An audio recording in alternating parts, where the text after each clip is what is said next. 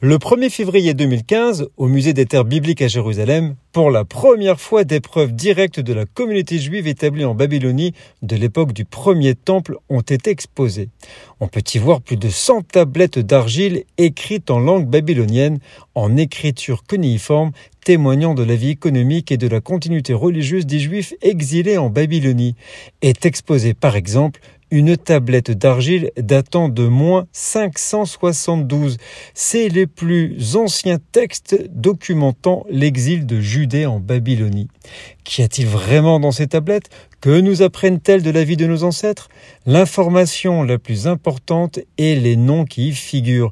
Ainsi, nous apprenons que certains juifs portaient des noms babyloniens, mais ils montrent aussi comme nous le savions déjà dans la Bible, qu'une grande partie de la communauté est restée en Babylonie, malgré l'opportunité de retourner en Israël. Comme toute époque, leur intégration économique a joué un rôle important dans cette décision de rester.